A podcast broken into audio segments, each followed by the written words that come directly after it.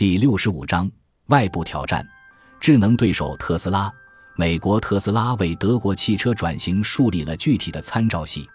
特斯拉有汽车界苹果的美誉，它的生产理念与工业4.0不谋而合，即特斯拉并不把自己定位为一辆电动车，而是定位为一个包含硬件、软件、内容和服务的大型可移动的智能终端。能够通过互联网终端提供全新的人机交互体验。特斯拉是工业4.0时代呼唤的企业雏形，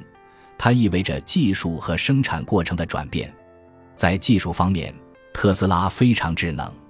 它用一块类似 iPad 的17英寸显示屏取代了很多传统汽车的按键，用户不用花时间了解并记住按键功能。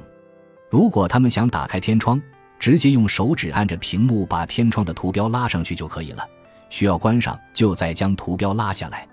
特斯拉汽车有 Home Link 功能，设置好后，当你把车开到车库门口的时候，车库通过网络就可以识别你的车，自动为你开门。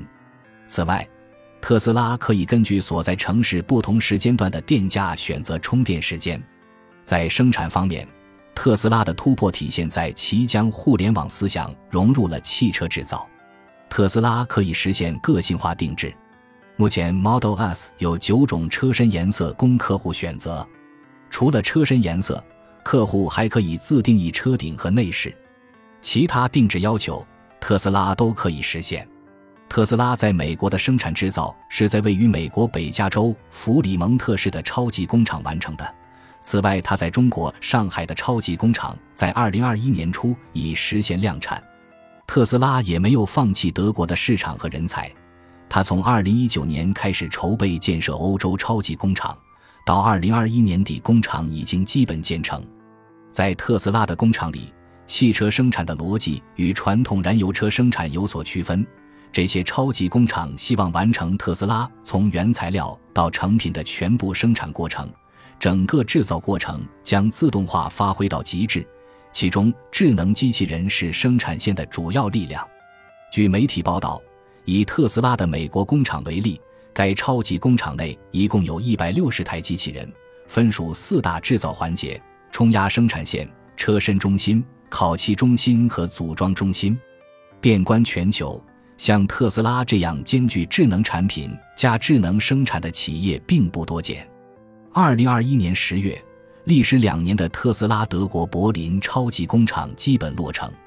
这如同一把尖刀插入了德国传统汽车市场的心脏。尽管德国老牌汽车企业依然规模庞大且经济效益可观，但是面对特斯拉迫在眉睫的挑战，他们正被迫重新考虑其发展战略。二零一八年。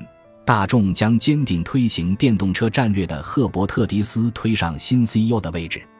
二零一八年十一月，大众集团批准了四百亿欧元的电动车投资计划，表明未来要推出数十款电动车型。宝马同时开发和生产内燃机、插电和纯电三种动力车型，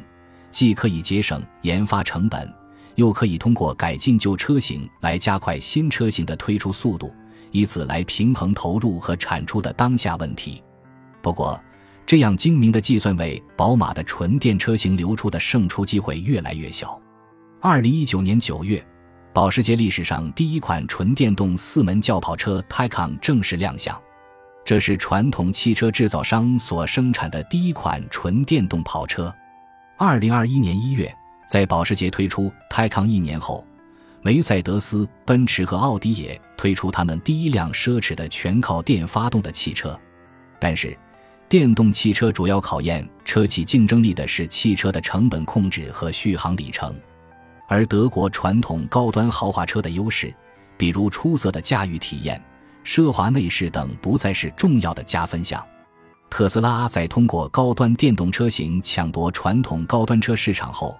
开始大幅降价并推出平价车型，相当于再次掀起一场福特 T 型车一样的革命。这将给继续推出豪华版电动车的德国车企们带来巨大的冲击。此外，智能电动车也会重构汽车行业的供应与售后体系，颠覆原本企业和服务商、供应商、协调制造商、客户以及设计、生产等环节的关系。具体说来，智能化使得车企们必须从汽车销售这种一次次赚利润的买卖，变成通过长期服务来获得持续收入的移动出行服务商。这对于德国那些已经习惯制造和销售高端品牌汽车来获利的传统车企来说，无疑也是一次根本挑战。随着德国汽车制造业逐步向工业4.0时代切换，德国政府也开始从销售补贴、税收减免到充电基础设施等多方面支持电动化转型。